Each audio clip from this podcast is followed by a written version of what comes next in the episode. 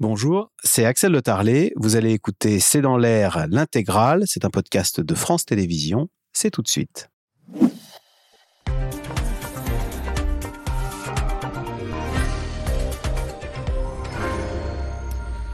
Bonsoir à toutes et à tous. Ce devrait être la semaine la plus chaude de l'année avec des températures écrasantes proches des 40 degrés dans la vallée du Rhône. Après la pluie et la tempête, le pays est maintenant rattrapé par la canicule avec cinq départements placés en vigilance orange. Des températures qui font du yo-yo donc en pleine saison estivale sur fond d'inflation et de moustiques tigres particulièrement offensif cette année. En témoigne la multiplication des cas de dingue dans l'Hexagone. Question dans quelle mesure ces irritants vont-ils euh, gâcher les vacances des Français? L'été est-il toujours la meilleure saison pour partir en vacances avec des prix qui s'affolent et des sites touristiques parfois surchargés? Qu'est-ce que des vacances réussies des vacances ratées? C'est le sujet de cette émission de ce C'est dans l'air, intitulée ce soir Climat, inflation, moustique, l'été gâché des Français. Pour répondre à vos questions, nous avons le plaisir d'accueillir Philippe de Sertine. Vous êtes professeur de l'université IAE Paris Panthéon-Sorbonne, directeur de l'Institut de haute finance. Et je rappelle votre livre, Le Grand Basculement, c'est chez Robert Laffont. Sandra Wabian, vous êtes directrice générale du CREDOC. Je cite votre étude publiée en juin. Crise, sommes-nous en capacité de les affronter? Rachel Binas, journaliste au service société de l'hebdomadaire Marianne, à lire cette semaine tout un dossier sur le camping et notamment votre interview du sociologue, Olivier Siro intitulé Le camping et la revanche des classes populaires sur le loisir. Vangelis Panayotis, vous êtes président de MKG Consulting, c'est un cabinet spécialisé dans le tourisme. Et puis en Skype, on retrouve euh, Jean Viard, vous êtes sociologue, directeur de recherche au CEVIPOF, à lire cette semaine dans Le Point, votre interview Partir en vacances, mais pourquoi faire? Et puis je rappelle votre livre, hein, L'an zéro du tourisme en format poche, aux éditions de l'Aube. Merci de participer à cette émission en direct. Sandra Wabian, alors météo euh, compliquée hein, cet été, il n'a jamais autant plu dans la région parisienne depuis 20 ans. Est-ce que la météo joue un rôle dans le choix des destinations? Oui, bien sûr. C'est évidemment un des premiers critères euh, de choix dans les destinations. Après, il y a d'autres éléments qui rentrent en ligne de compte, comme par exemple le fait d'avoir euh, un point de chute chez de la famille ou chez des amis et l'envie de retrouver aussi euh, ses proches. Il peut y avoir aussi des souhaits d'activité, par exemple, activité sportive ou activité culturelle. Mais la météo est assez déterminante et elle est surtout déterminante pour les Français qui se décident à la dernière minute. Donc c'est à peu près un tiers en fait des, départs en vacances qui sont décidés juste avant. Et donc, effectivement, on avait plutôt annoncé de la canicule, ce qui a peut-être expliqué qu'il y ait un peu plus de monde dans le nord euh, de la France cette année. Et finalement, il y a eu, euh, comme vous l'avez dit, pas mal de jours de pluie, notamment sur juillet. Et donc aussi une saison touristique un petit peu, un petit peu en berne. En tout cas, c'est ce que disent les, les différents types d'hébergements. Après, il n'y a pas que la météo qui joue dans les départs en vacances. Et un des critères qui est très important, c'est aussi celui du prix, des budgets. Et donc, aujourd'hui, on le sait, voilà, les, Français ont des budgets contraints depuis longtemps. L'inflation est venue s'ajouter à ça. Les salaires ont progressé, mais pas aussi vite euh, que, les prix. Et donc, euh, il y a aussi des choix pour partir à l'économie. Et, euh, donc, on va partir un petit peu moins loin de, chez soi, un petit peu moins longtemps. Et puis, on va aussi se restreindre sur des dépenses type restaurant pour garder d'autres dépenses un peu plus exceptionnelles, euh, un parc d'attractions, une visite d'un musée, un festival, quelque chose qui va en fait euh, donner aussi un caractère un peu exceptionnel à, ces moments. Rachel Binas, vous avez fait tout un dossier, hein, justement sur les vacances des Français. L'inflation, plus 12,7% euh, de hausse pour l'alimentaire sur un an. Ça impacte, comme on dit, la façon de voyager des Français euh, la durée, le lieu, etc. Ça, ça, crée des changements? On sait que 4 Français sur 10 ne partent pas en vacances. Euh, le chiffre est stable hein, sur 40 ans. Depuis 1985, il n'a pas bougé. On est, on est toujours autour de 36, 38, 40, 42. Mais c'est 40% des Français euh, qui ne prennent pas de vacances. ceci étant dit, alors la première raison, elle est d'ordre financier, hein, très clairement. C'est les classes modestes qui sont les plus, les plus affectées. Ceci étant dit, il y a d'autres explications, d'autres facteurs. L'âge, par exemple, des problèmes de santé, euh, des raisons professionnelles, des raisons familiales aussi. Et puis certains Français ne souhaitent pas partir. Ça existe aussi et préfèrent euh, rester chez eux. Euh, ensuite, on va dire que le, poids euh, de l'inflation euh, va se répercuter sur la longueur des vacances. On part de moins en moins longtemps, si je puis dire, mais on préfère partir plutôt une semaine plutôt que trois, mais on dépense pendant cette semaine. Donc on, a, on observe ces dix dernières années une réduction du temps de vacances. Typiquement, cet été, les Français qui sont partis, euh, sont partis quoi Alors 36% cet été, 36% des, c'est une étude Opinionway, 36 des, des Français interrogés ont décidé de partir une semaine, 22% trois semaines. Et il y a 10 ans, ils étaient 24% à partir une semaine. Donc 24-36, on voit euh, qu'il y a une augmentation de la part de ces Français. On prend des vacances plus, courtes, plus ramassées. Plus ramassées, ce qui ne veut pas dire qu'on n'en profite pas, bien au contraire, pendant cette semaine, cette semaine-ci. Hmm. Alors, euh, Philippe de Sertine, on parlait à l'instant de l'impact de la météo. C'est vrai que euh, les chiffres sont étonnamment bons pour le nord-ouest, alors qu'il y a fait très mauvais. Hein, on a vu des multiples reportages. Plus 5,9 points euh, pour le nord-ouest. Néanmoins, est-ce que la météo est quand même, vous le disiez au début, on craignait la canicule. Est-ce que ces vagues de canicule pourraient redessiner la carte touristique estivale? Oui, le tourisme, ça croise plein plein de sujets, en France notamment, parce que c'est vrai que là, quand on est en train d'évoquer cela, on vient de parler beaucoup des Français, on doit parler aussi de la balance du commerce extérieur. C'est très important pour la France d'attirer le tourisme, c'est notre or à nous, on est le premier pays visité du monde, donc évidemment, ça joue dans la balance du commerce extérieur, ça joue dans notre PIB. Donc évidemment, lorsqu'on évoque la question de la météo, oui, ça a un impact. Cette année, euh, on va dire, vous avez parlé de la pluie, là c'est peut-être la vision négative. La vision positive, c'est que dans le reste de l'Europe, vous avez eu un dôme de chaleur épouvantable. Vous avez eu ces incendies qu'on a vus euh, absolument tragiques en Grèce. Vous avez eu l'Espagne qui a, complètement souffert sous la canicule. Ce qui fait que les autres Européens se disent, mais au fond, peut-être la France, c'est pas mal.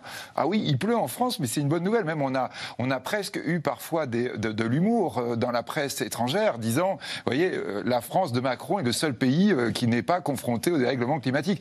Mais c'est des choses évidemment qui sont importantes du point de vue touristique. Donc oui, évidemment, ça redéfinit la carte et ça va redéfinir dans le futur, on va dire, le dérèglement climatique au sens large. Ce que vous êtes en train de dire, c'est que l'Espagne, l'Italie et la Grèce ne pourraient plus être des destinations de choix l'été. Bah, voyez par exemple, le, ce qui a été le, grand axe de l'Espagne pendant des années, des décennies qu'ont connu nos parents et que nous avons connu aussi, c'est sol y playa, le soleil et la plage. Bah oui, mais quand il fait plus de 40 degrés, euh, en fait, le soleil, ça on l'a, la plage, on n'en peut plus. Et donc on a eu vraiment cette année, euh, peut-être pour la première fois aussi fort, euh, cette idée que oui, le dérèglement climatique allait aussi impacter la manière dont on allait percevoir les vacances. Et que donc là, du point de vue français, ce vous avez annoncé comme une mauvaise nouvelle, peut être finalement perçu, euh, je dirais, notamment par ceux que l'on voudrait séduire. On a beaucoup d'Allemands, les, Allemands, les Néerlandais, les Belges sont venus de façon très forte depuis un an.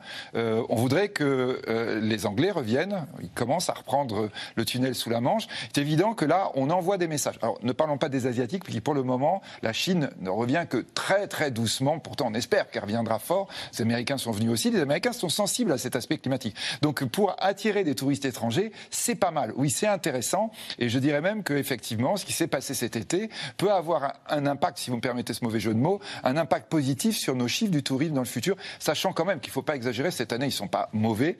On a une année 2022 extraordinaire. 17 milliards d'excédents pour l'année 2022, hein, la oui, alors, 2022, vraiment remarquable.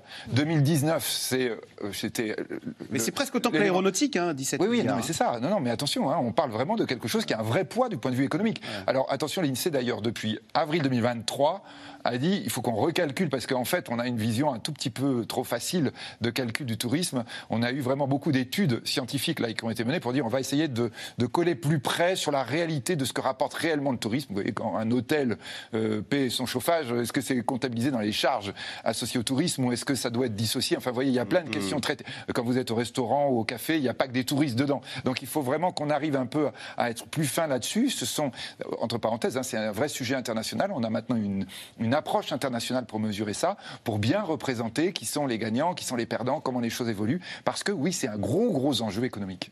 Alors, euh, Vangelis Panayotis, euh, Philippe de Sertine à l'instant, parlait du modèle Sol Playa de l'Espagne. Qu'est-ce qu'on cherche quand on est aujourd'hui le, touriste, quand un Français part en vacances, il cherche quoi? Le soleil, il cherche la plage, il cherche la montagne, bah. il cherche peut-être justement la fraîcheur? Ça, ça a changé en réalité, puisqu'on sort d'une période un petit peu bizarre, hein, qui était cette période euh, Covid, où finalement, effectivement, on a réagencé quelles étaient les priorités dans ce qu'on recherchait des vacances. On a envie de se retrouver en tribu, on recherche de l'authenticité, on a envie d'éviter euh, effectivement les dômes de chaleur, donc finalement on arbitre peut-être sur le rural, sur la montagne. Finalement, ça aligne bien les planètes, parce que le rural et la montagne, c'est un peu moins cher que le littoral ou les destinations euh, qui ont le vent en poupe. Donc voilà, en tout cas, on voit qu'aujourd'hui, on redéfinit un petit peu ce que sont les attentes des consommateurs, et il y a probablement un mouvement sociétal, parce qu'on parle de tourisme, et dans tourisme, aujourd'hui, on entend presque une consommation quasi consumériste. Hein. c'est l'Instagram, je me mets devant le château de Versailles, devant la Tour Eiffel, et je on vis, parler de ça, du voilà, je vis mes vacances euh, par procuration à travers les réseaux. Euh, probablement qu'on voit aujourd'hui un recentrage. Il y a une dizaine d'années, euh, quand on achetait sa maison, on mangeait des pâtes et on partait pas en vacances. Voilà, il fallait réduire les budgets. Aujourd'hui, on sent qu'il y a quand même beaucoup moins d'arbitrage qui se fait sur cette dépense qui est finalement une dépense anti-anxiété. Dans un monde où il y a effectivement beaucoup, beaucoup d'anxiété, on a été presque traumatisé là, pendant deux ans. On va pas en parler tout le temps, mais c'est vrai qu'il y a eu ce, traumatisme. Et d'ailleurs, on parle de revenge travel. cette frustration, on lui a donné un nom. La revanche. Euh, voilà, on veut se vivre, euh, rattraper ce temps perdu. Voyage de revanche.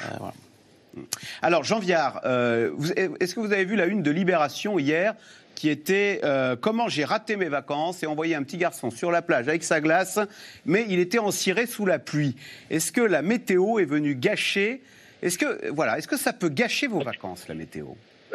Ça aide pas, mais il faut y aller mollo, quoi, parce qu'effectivement, ce que vient de Philippe de Sertine, en gros, on a la même consommation qu'en 2019. Donc, on a eu un pic après la pandémie. En plus, on nous bassine tous les jours avec le réchauffement climatique, qui est un phénomène réel, mais je veux dire, le chaud au quotidien je pense qu'on en exerce la, fonction, même si le phénomène de fond est incontestable. Et en plus, si vous voulez, on, est tout le temps en train de nous parler de l'inflation. Ça encore, c'est important, mais je dirais malheureusement, les Français qui partent en vacances sont les moins concernés parce que les plus populaires partent assez peu. Et c'est eux qui souffrent le plus de l'inflation. Il faut faire attention à ces discours. On dirait que tout s'effondre. Euh, tout s'effondre pas.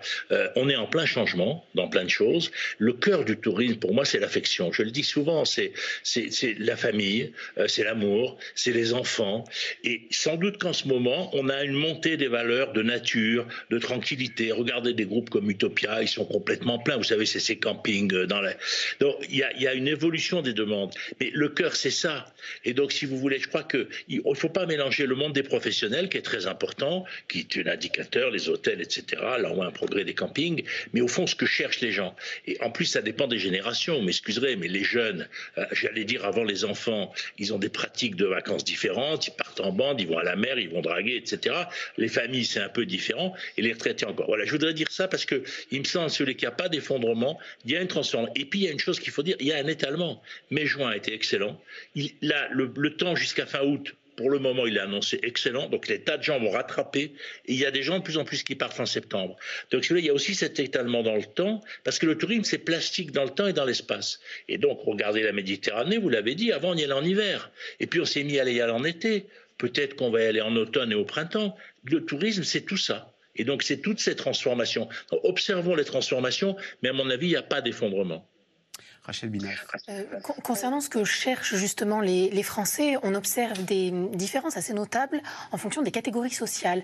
Alors, euh, peut, on va peut-être battre en brèche un mythe. Sur les campings, par exemple, la majorité des campings aujourd'hui en France, c'est du 3, 4, 5 étoiles. En 10 ans, ce qu'on appelle les campings ruraux, c'est-à-dire camping à la, ferme et air naturel, ont été divisés par deux. Euh, qui est attiré aujourd'hui par l'authenticité et euh, le camping très nature? Eh ben, C'est davantage les CSP+, et les diplômés. Euh, les classes plus modestes, elles, cherchent du 3, 4, 5 étoiles quand elles le peuvent, parce que ça rassure, parce qu'elles veulent retrouver le niveau d'équipement qu'elles ont dans la résidence, euh, dans leur résidence principale, et aussi parce que sur place, elles peuvent retrouver un équipement, des équipements, des, activités assez nombreuses qui leur permet exactement de ne pas sortir et avoir l'impression de, payer, euh, de payer moins cher, de ne pas débourser pour des activités euh, à l'extérieur. Donc ceux qui veulent se déconnecter, qui rêvent d'aventure, c'est davantage le CSP+ ou le diplômé plus que la classe sociale plus modeste, populaire. Alors, une canicule dans l'Est, des incendies dans les Pyrénées-Orientales et un mois de juillet très frais et pluvieux un peu partout dans le pays. L'été 2023 ne restera pas dans les annales comme le plus agréable que la France ait connu, avec un invité indésirable, le moustique tigre, qui s'est installé euh, sur l'ensemble du territoire, euh, quasiment. Sujet d'Adrien Portron, euh, Diane Cacciarella et Michel Bouilly. À Lyon, la très fréquentée place Bellecour est délaissée. Avec un mercure à 35 degrés, de nombreux touristes sont en mal de fraîcheur. Difficile de visiter la ville avec ces températures, alors ce couple de retraités venus de Normandie adapte sa journée. On va aller un peu là dans le vieux Lyon. Ici, euh, voir euh, la place Fourvière. Euh, puis, puis, si vraiment il fait trop chaud, ben on va rentrer. Hein. Donc voilà. Ah ben on a moins l'habitude des grosses chaleurs comme ça. Hein. C'est vrai que nous, chez nous, c'est plus quand on a 25, 26 degrés, c'est déjà bien. Si certains poursuivent leur marche, d'autres ont fléché un nouvel itinéraire. Ce plan d'eau, moyen efficace pour lutter contre la canicule. On était parti un peu dans l'idée de visiter les villages, les, petits coins typiques euh, du, Beaujolais. Et puis euh, c'est vrai qu'il fait un peu chaud en ce moment. Le soir, on a un peu de mal à dormir. Donc en fin de journée, euh, la température est quand même plus élevée souvent que, le matin. Donc on, avait envie de se rafraîchir un peu. Même stratégie pour cette famille. On va se baigner? Il fait 31 degrés à la maison. C'est insupportable, lui, c'est insupportable. Et puis, euh, on n'a pas la possibilité de leur mettre une petite piscine à la maison non plus. Donc, euh, c'est très bien ici. Euh. Trop chaud pour ces vacanciers, trop froid pour eux. En Bretagne, fin juillet, il était inutile de se baigner pour être mouillé. Des touristes face au vent violent et à une mer déchaînée, situation inhabituelle en cette période de l'année. Même constat dans le Lot hier soir, cette commune a été touchée par un violent orage, provoquant des inondations. Des trompes d'eau, mais aussi de la grêle, comme ici dans la Creuse ou encore en Saône-et-Loire hier. Incroyable, incroyable. T'as des grêlons, la taille des grêlons. Un été à l'allure d'un mois d'octobre pour la partie nord de la France. Alors que dans les Pyrénées-Orientales, on lutte contre les flammes. Près de 500 hectares sont partis en fumée. Une zone touristique touchée, 3000 personnes évacuées, des vacances gâchées. On a tout perdu. On n'a plus rien, on n'a que ce qu'on a sur nous. Et notre voiture. Non, non, c'est trop de galère se réinstaller dans un camping euh, pour quelques jours, euh, non. On a envie de se poser et de finir les vacances euh, paisiblement. Des risques d'incendie accrus, une conséquence là encore du dérèglement climatique. Tout comme la nocivité de cet ennemi plus discret, le moustique tigre. Dans cette commune près de Montpellier, on traque ce mini-vampire à l'aide de pièges depuis trois ans.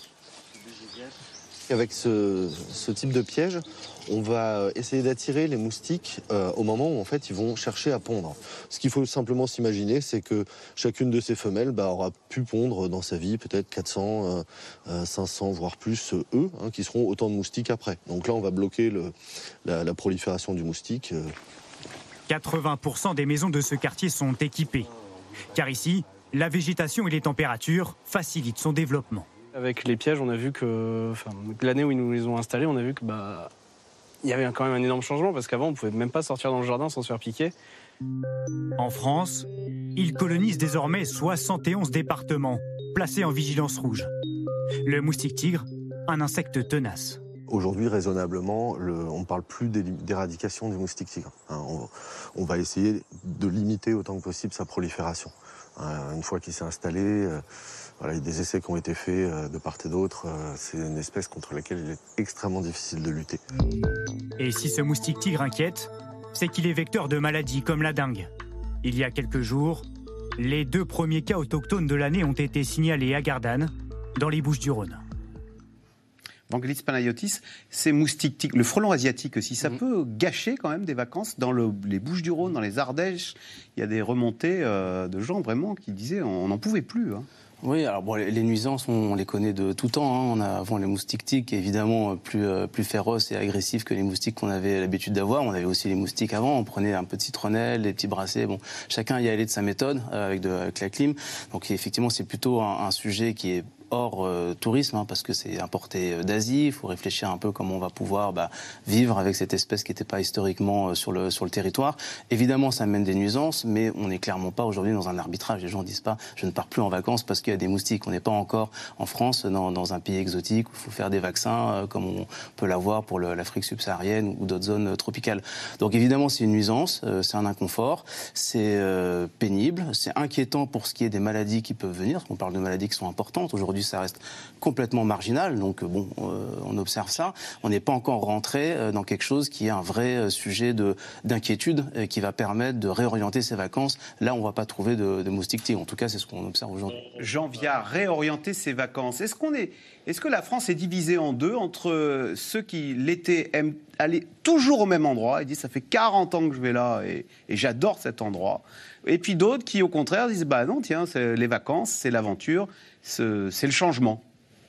je ne couperai pas comme ça, si, vous voulez. Il y, a, trois groupes. Il y a, disons, 30% qui partent souvent, ils ont souvent une résidence secondaire, 30% qui partent pas, et 30% au milieu qui vont essayer de partir 15 jours, ils régulent le temps. Bon. Ça, c'est l'élément de fond. Après, c'est vrai que la grande logique des vacances, c'est de retourner toujours au même endroit, je veux dire, parce que on va à un endroit où on connaît des gens, on part souvent en vacances avec des amis, avec de la famille, les couples divorcés peuvent s'associer avec les autres parce que les femmes seules ont du mal à circuler toutes seules, etc.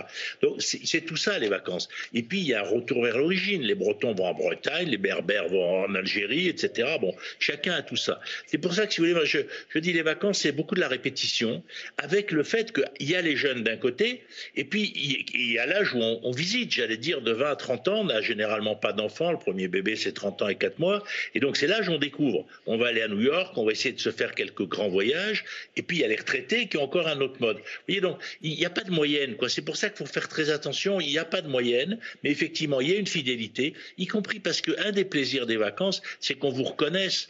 Vous savez, une plage, c'est dangereux pour les enfants. On ne sait pas où est la sécurité quand on voyage. Une plage qu'on connaît déjà, on sait s'il y a une sécurité, on sait, etc. Donc il y a tout ça aussi qui fait que, au fond, il y a une dimension d'habitude, il y a une dimension de retour à l'origine, parce que c'est aussi lié à la famille et que la famille forcément a un territoire. Vous voyez, il y a tout ça. Mais il y a aussi les vacances.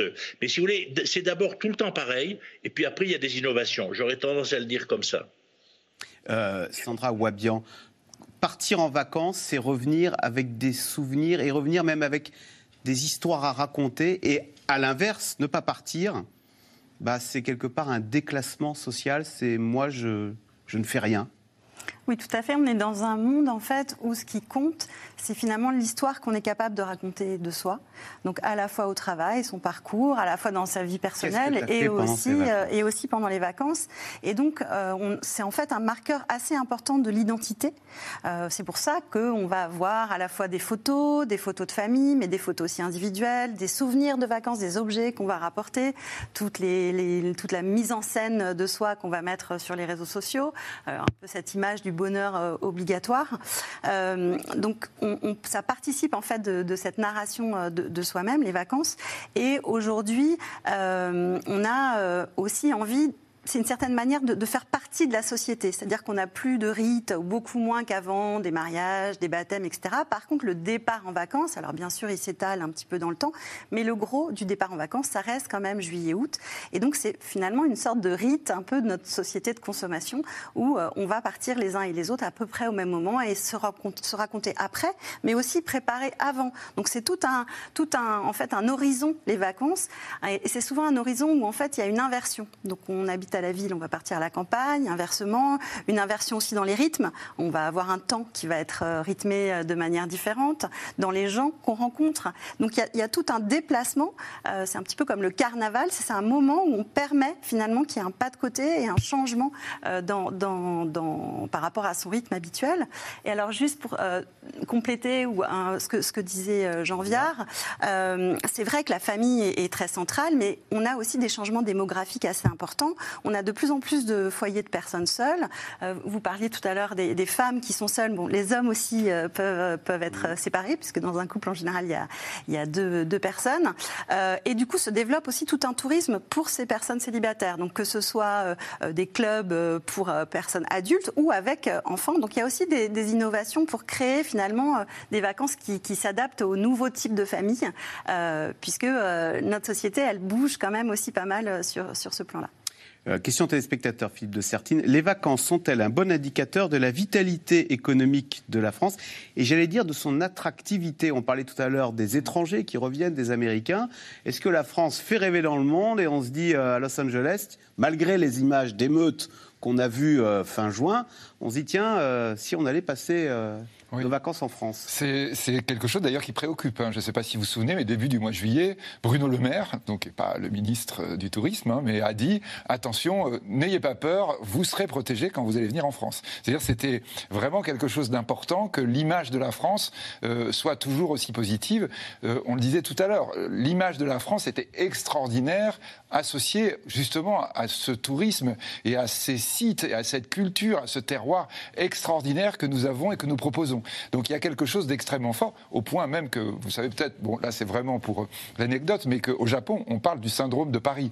Hein. c'est-à-dire que les Japonais ont développé un syndrome, c'est-à-dire que, mais vraiment, ils vont pas bien, c'est ce qu'avait décrit déjà Stendhal autrefois, c'est-à-dire ils vomissent, ils ont, etc. Enfin, c'est quelque chose que vraiment... Parce qu'ils sont déçus, Exactement. et ils voient pas le Paris idéalisé. Ils, attendez, c'est tellement mythique. eux aussi, ils racontent leurs vacances, hein. c'est-à-dire, évidemment, les Asiatiques, on les voit, on fait la même chose, mais nous, ça nous a beaucoup. Ils sont tout le temps en train de se photographier, en train d'envoyer, en disant, j'ai été à Paris, j'ai vu vraiment la Tour Eiffel. Tu te rends compte? Dans le monde entier, c'est quelque chose qui fait rêver complètement. Et là, les Japonais, une fois qu'ils voient la Tour Eiffel, ils voient aussi le reste de la France. Et semble-t-il, parfois, effectivement, ils l'avaient un tout petit peu idéalisé. Mais c'est dire effectivement à quel point c'est un impact fort dans le monde entier.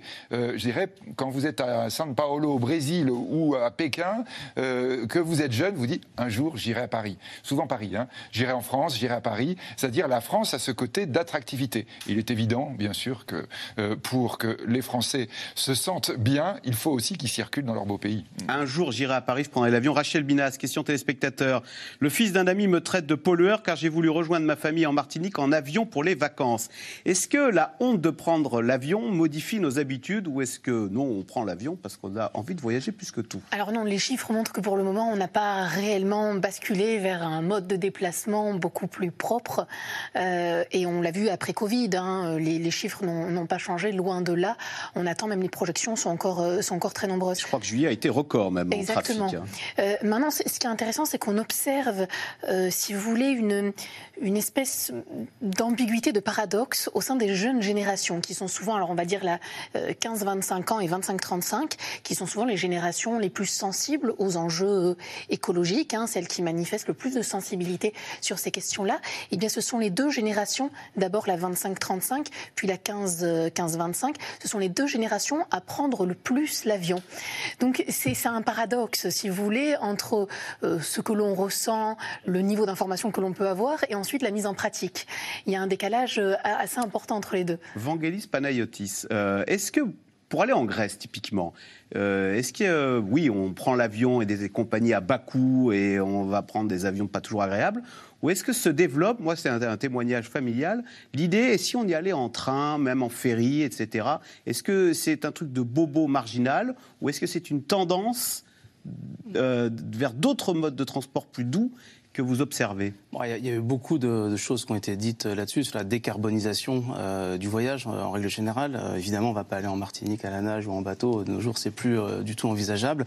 Il y a des alternatives qui prennent plus de temps. Ça veut dire voyager autrement. C'est le voyage d'Ulysse, finalement. L'enrichissement, c'est le voyage en tant que tel et pas tant la destination. Donc ça, pourquoi pas? Ça peut être intéressant de faire des étapes et, de pouvoir effectivement avoir un, trajet dans lequel on va s'enrichir.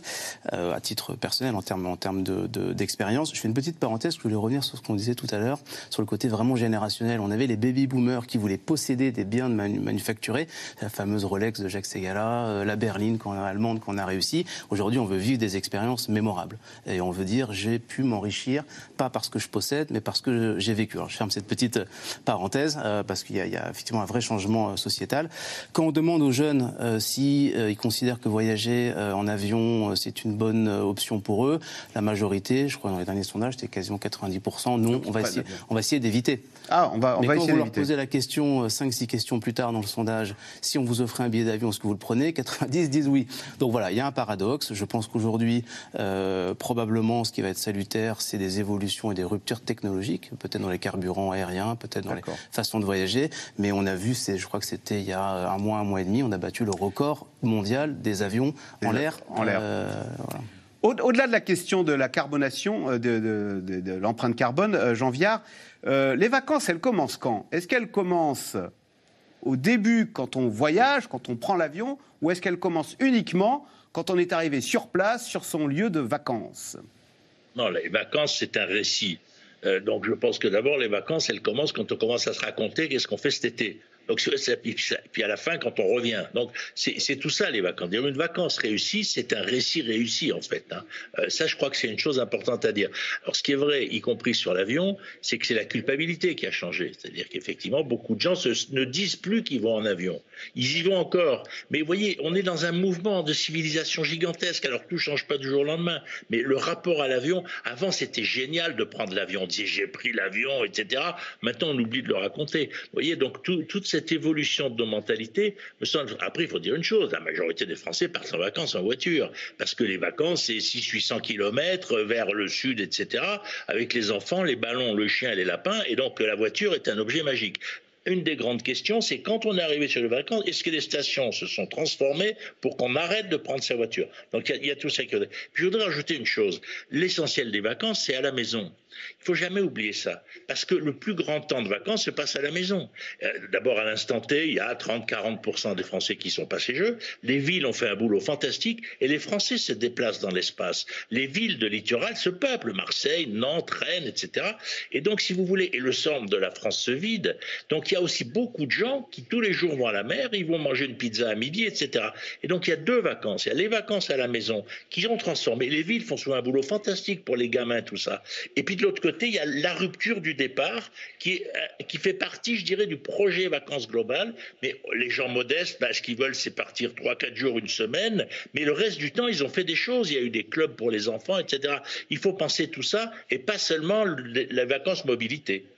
Sandra Wabian, sur l'avion, autrefois on était fiers et c'était euh, une aventure que de prendre l'avion, maintenant on ne le dit plus et on ne poste plus de photos de hublots ou de... Oui, alors sur, l'ambivalence des jeunes, il faut quand même rappeler quelque chose d'assez euh, euh, évident, c'est qu'il y a quand même un effet du cycle de vie. C'est-à-dire que euh, à 60 ans, c'est plus facile de dire bah, je ne prends plus l'avion une fois qu'on a déjà derrière nous un certain nombre de voyages. Euh, évidemment qu'à qu'à 18 ans, on a envie aussi de, découvrir le monde. Et d'ailleurs, il y a certaines propositions qui sont sur la table de réfléchir en fait à un nombre de voyages dans la vie ou par an pour que euh, en fait il puisse y avoir aussi des découvertes et notamment parmi la jeunesse. Parce qu'à côté de ça, par exemple, il y a toute une politique publique sur la mobilité des jeunes où on incite les jeunes à avoir une expérience à l'étranger parce que ça va leur permettre professionnellement euh, d'avoir acquis un certain nombre de compétences, de savoir se débrouiller, d'avoir des langues étrangères. Donc la jeunesse, c'est souvent un petit peu euh, celle qu'on accuse euh, et elle peut aussi se permettre d'avoir un certain nombre de, de comportements, sachant que par ailleurs, les jeunes, par exemple, prennent très peu la voiture. C'est-à-dire qu'aujourd'hui, un des, des principaux postes de, de, on va dire, d'émission, c'est, euh, sont les transports. Et dans ce poste, c'est la voiture. Or, les jeunes, aujourd'hui, ils ont adopté beaucoup d'autres types de, de, de D'autres postes. Donc voilà, c'est un peu moins binaire, on va dire.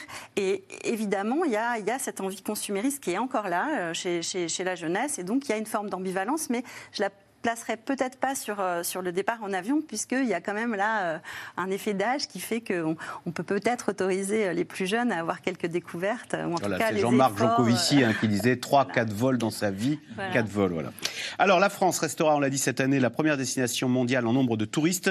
Une bonne nouvelle pour l'économie du pays, mais parfois un cauchemar pour des visiteurs confrontés de plus en plus au désagrément de ce qu'on appelle le surtourisme. Un des plus beaux villages de France, celui de Gordes dans le Vaucluse, a décidé de mettre en place des mesures pour limiter l'afflux des vacanciers et conserver ainsi son charme. Voyez ce reportage de Laura Rado, Arnaud Fora et Constance Meyer. Perché à 300 mètres d'altitude, aux confins du parc du Luberon, la citadelle de Gordes. Un village provençal de 1700 habitants à la notoriété internationale, élu plus beau village du monde par un magazine américain au début de l'année. Les touristes viennent parfois de très loin pour avoir leurs photos. C'est comme marcher dans une carte postale depuis trois jours. C'est très beau. C'est absolument magnifique, à couper le souffle. C'est très très beau, c'est unique. J'en ai beaucoup entendu parler et c'est la quatrième fois que je viens ici. Les jours de forte affluence, le village accueille jusqu'à 10 000 visiteurs. Alors dans les petites ruelles datant du XIIe siècle, la circulation et le stationnement sont devenus un casse-tête quotidien. Vous souhaitez vous garer ici? Ah, ce parking est complet, mais 200 mètres plus loin à gauche, vous en avez un autre après les portiques. Sébastien est l'un des cinq agents municipaux recrutés par la ville pour faciliter la circulation. Il faut gérer plus les gens que les véhicules. C'est-à-dire les gens qui roulent au milieu, il y a beaucoup de véhicules, il y a beaucoup d'enfants qui se déportent, il y en a qui râlent, donc il faut prendre mal en conscience souvent. On dit qu'ils sont en vacances, mais voilà, justement, les habitants ne le sont pas forcément. Et il faut que tout le monde y mette un peu du sien. Certains habitants l'ont bien compris, c'est la rançon du succès. Vous êtes le plus beau village du monde, il y a, euh, il y a un million, un million et demi de visiteurs, c'est ça, si je dis pas de bêtises, de tête. Vous êtes, il y a forcément, euh, voilà, c'est obligatoire. C'est obligatoire. C'est comme si en plein New York vous disiez il y en a marre du trafic. Pareil. Voilà, on est, on est le New York du Sud maintenant. à Gordes, bus et camping-cars ne sont désormais plus les bienvenus. Et pour fluidifier encore plus la circulation, bien géré, on envoie tout là-haut. Le maire a créé deux parkings de délestage et augmenté le prix du stationnement de 4 à 6 euros. En tout, 2,5 millions d'euros devraient être investis pour réorganiser la citadelle sans pour autant la dénaturer. Donc ça c'est le panorama voilà, de, de Gordes. Là vous avez le château Renaissance où il y a deux classements monuments historiques. Nous on connaît nos limites et on est assez attentif à ce que le stationnement, l'automobile, la présence massive soient canalisés jusqu'à un certain point. Il n'est pas question d'ouvrir toutes les vannes. Notre objectif est de ne jamais devenir un parc d'attractions, un village musée. Notre but de base, comme je vous dis, c'est renouveler l'immobilier pour avoir chaque année des nouvelles familles qui s'installent et sauver nos classes, euh, développer une politique culturelle qui soit attractive l'hiver, et même et surtout l'hiver et l'automne, c'est-à-dire des périodes où on vient moins en Provence. Ce groupe d'amis est venu d'Ardèche faire étape pour la journée avec leurs enfants. Allez, aux vacances Ce n'est pas l'affluence qui les dérange, mais les prix de ce lieu très touristique. Comme il a été élu plus beau village du monde, on s'attend à, avoir des prix qui, dépassent euh, pas l'entendement, mais on, est au-dessus du raisonnable. Là, on sait qu'à neuf, euh, le resto ici, euh, on va pas faire quoi. Le tourisme, une manne financière importante pour les commerces, surtout durant la haute saison. Corinne Sanchez fabrique et vend des sculptures en céramique depuis trois ans. Là, je pense qu'on va attendre que ça sèche. Elle réalise 85% de son chiffre d'affaires en juillet et en août. Moi, je pense qu'il faudrait arriver à étirer et agrandir la saison. Euh, pour qu'on ait moins, euh, j'allais dire, qu'on passe de tout à rien et, qu'on ait quelque chose de plus fluide et qui permettrait, euh, j'en suis sûre, un désengorgement. À Gordes, où les vieilles pierres règnent, aucune nouvelle construction n'est possible. De quoi préserver ce patrimoine de projets immobiliers touristiques. Jean Viard, vous qui êtes provençal, est-ce que vous recommandez d'aller visiter Gordes, qui a été élu donc le plus beau village du monde? Le maire a créé une rencontre littéraire, j'y étais d'ailleurs en juillet, donc vous voyez. Mais euh, écoutez, c'est magnifique, Gordes. Euh, c'est sûr, ça a été lancé dans les années 30 par des artistes, etc. Ça a été restauré, il n'y a aucun doute là-dessus.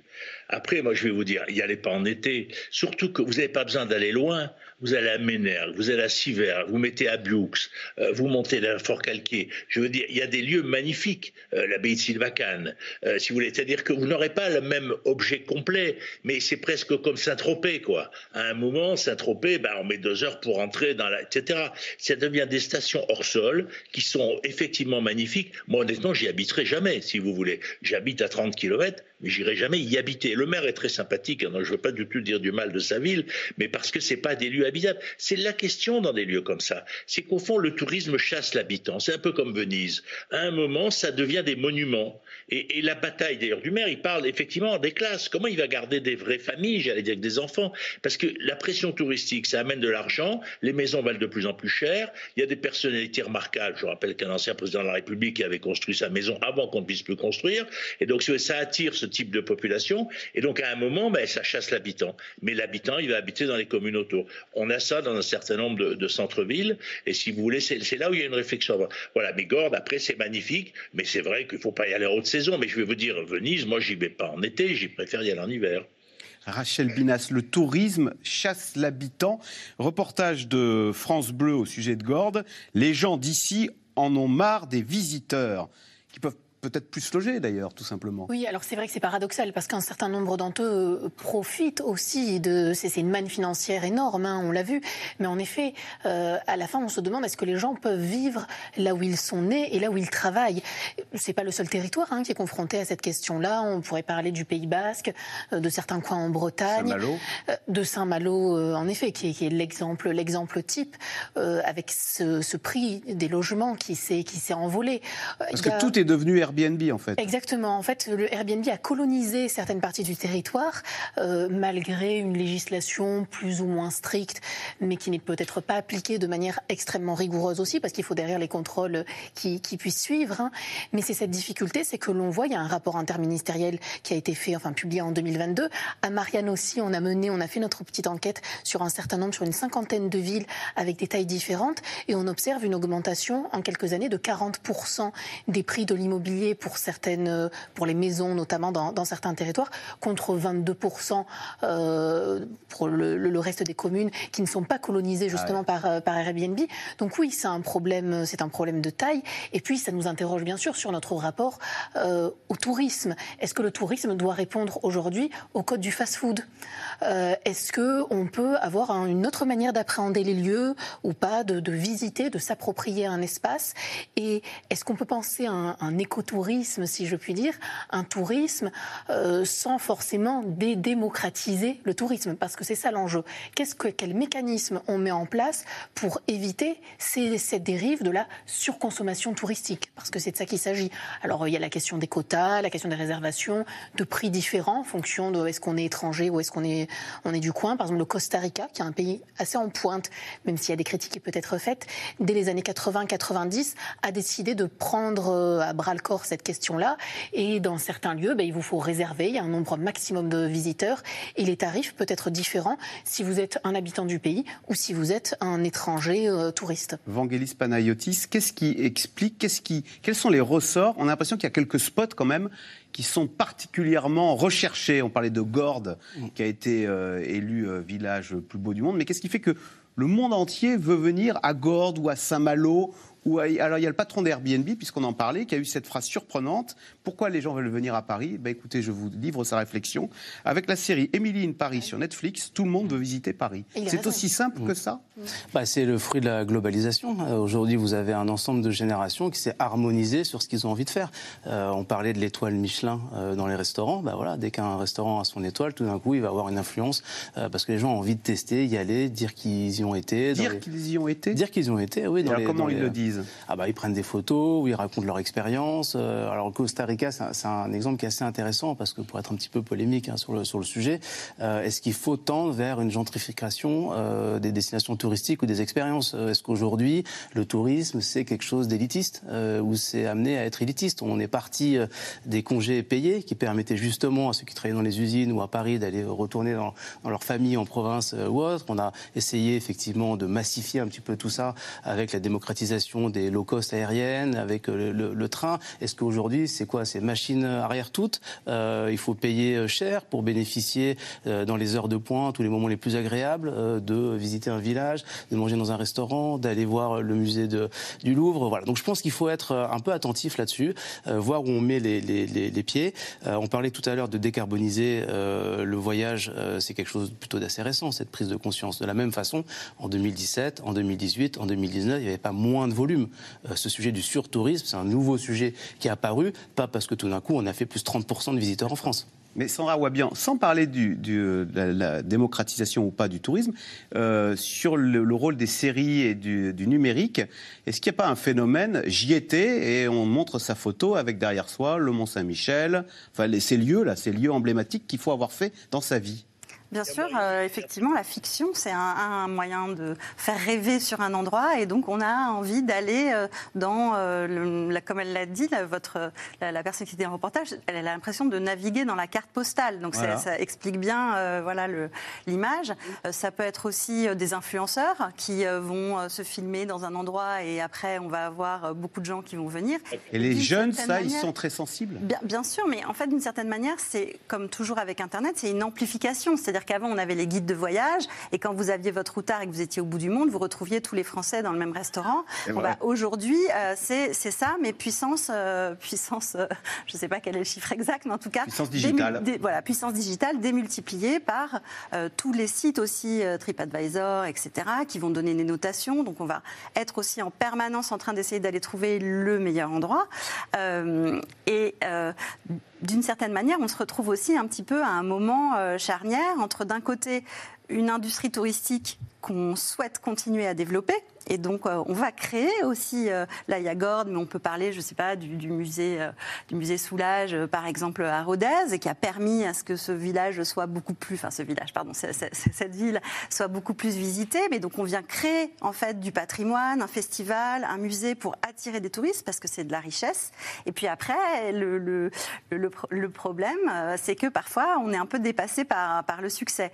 Mais c'est aussi une richesse sur les territoires. Ça fait euh, plusieurs décennies qu'on espère étaler euh, les touristes sur l'année, qu'on espère aussi euh, les étaler dans le territoire.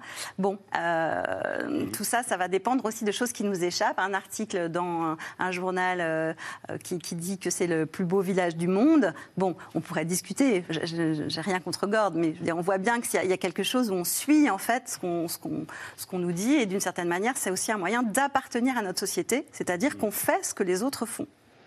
Euh, justement, sur ce, paradoxe, euh, fil de certaines questions d'Olivier dans l'Aisne, comment préserver les sites potentiellement exposés au surtourisme sans en exclure les vacanciers? Parce que c'est vrai, on veut dépasser les 100 millions de touristes en France, mais d'un autre côté, vous disiez à l'instant, oui, mais alors pas trop non plus.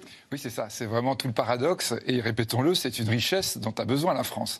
Donc, euh, c'était 19 juin, la ministre du Tourisme a présenté un plan pour répondre au surtourisme. Et on se rend compte d'ailleurs que c'est très complexe, parce que ça doit aussi nous amener à réfléchir par exemple, sur les vacances scolaires en France, sur la manière dont les Français vont pouvoir, peut-être, on disait tout à l'heure, ce que disait Jean il faut aller à Gordes en hiver, très bien, mais alors à quelles vacances, comment on fait? Donc il y a toute une réflexion comme ça qui est mise en œuvre pour dire comment on va pouvoir essayer, en de conserver l'avantage. Comme vous dites, on est en train. Euh, j'ai réussi à attirer les touristes, ah, mais après, je trouve qu'il y en a trop. Donc effectivement, on se dit, mais euh, comment arriver justement à utiliser cette, ce patrimoine extraordinaire que nous avons avec toujours ce qu'on avait à Gorsk, que tout à l'heure on évoquait sur Venise, le fait qu'il y ait des vrais habitants qui restent, parce que c'est une des forces de la France, c'est que on vient visiter des, paysages, on vient visiter des monuments, mais on vient visiter aussi la culture française, le mode de vie français.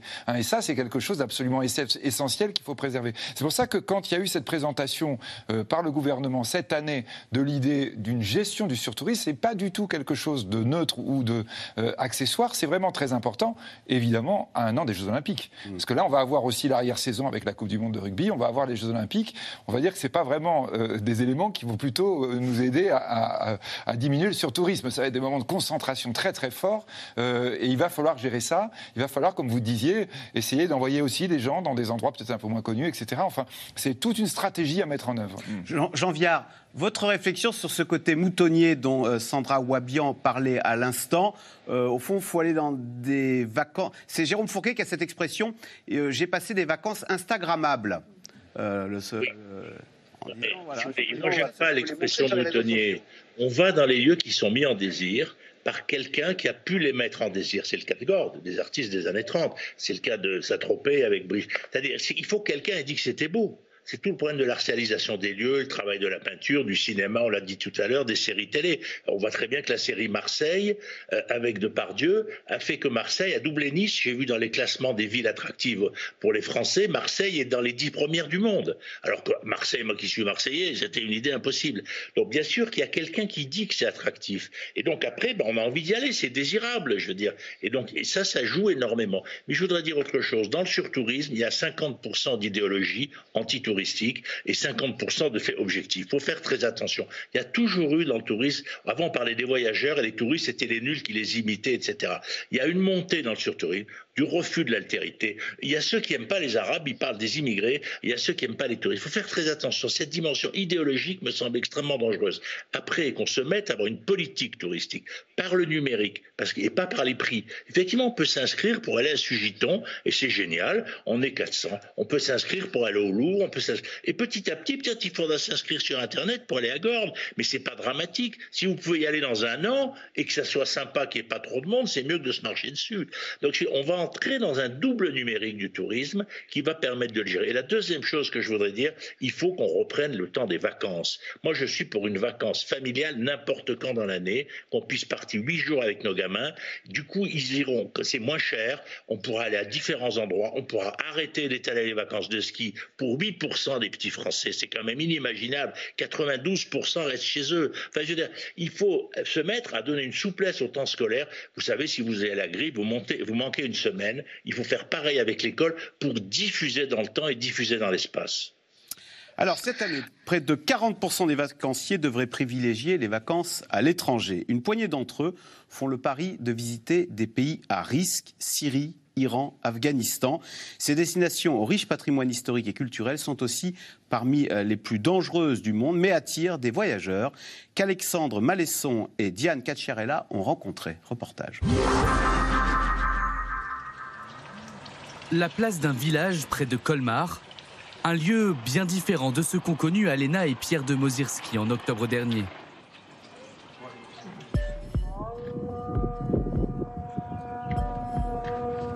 La Syrie, en simple touriste. Je pense qu'on était tous très touchés par les images euh, des palmyres qui étaient dynamitées il y a quelques années. C'était euh, une violence extrême en fait. Et, donc, quand je suis qu'on peut aller visiter ce pays, je me suis dit, mais il faut y aller parce qu'on ne sait pas, on ne sait pas combien de temps ce sera possible. Palmyre, Alep, Damas, un voyage d'une semaine gravé dans la mémoire de ce couple. C'est bien cette rencontre-là, cette photo. En fait, ce sont mes préférés du voyage. Ah, c'est quand les enfants sont venus vers toi, ça. Ouais, ouais. Là, quand les lycéennes... C'était à Alep, C'est très touchant pour moi. Pourtant, depuis 2011, le pays est en proie à une guerre civile extrêmement sanglante. Si aucune grande offensive n'est menée depuis quelques années, les affrontements continuent dans certaines zones du pays. Des territoires immédiatement écartés pour le voyage d'Alena et Pierre de Mozirski. Il y avait une appréhension a priori Évidemment, parce que si on se fie juste à ce qu'on entend en règle générale, ça fait évidemment relativement peur. Mais après, euh, pour tous les voyages qu'on fait, en fait, on essaie de dépasser les, a priori et les lieux communs. Ce couple n'est pas le seul à avoir visité la Syrie ces dernières années. Depuis quelques mois, plusieurs youtubeurs du monde entier postent des vidéos pour raconter leur voyage touristique en Syrie. Quand je prononce le mot Syrie, qu'est-ce qui vous vient à l'esprit? Mais si je vous disais aussi que la Syrie, c'est ça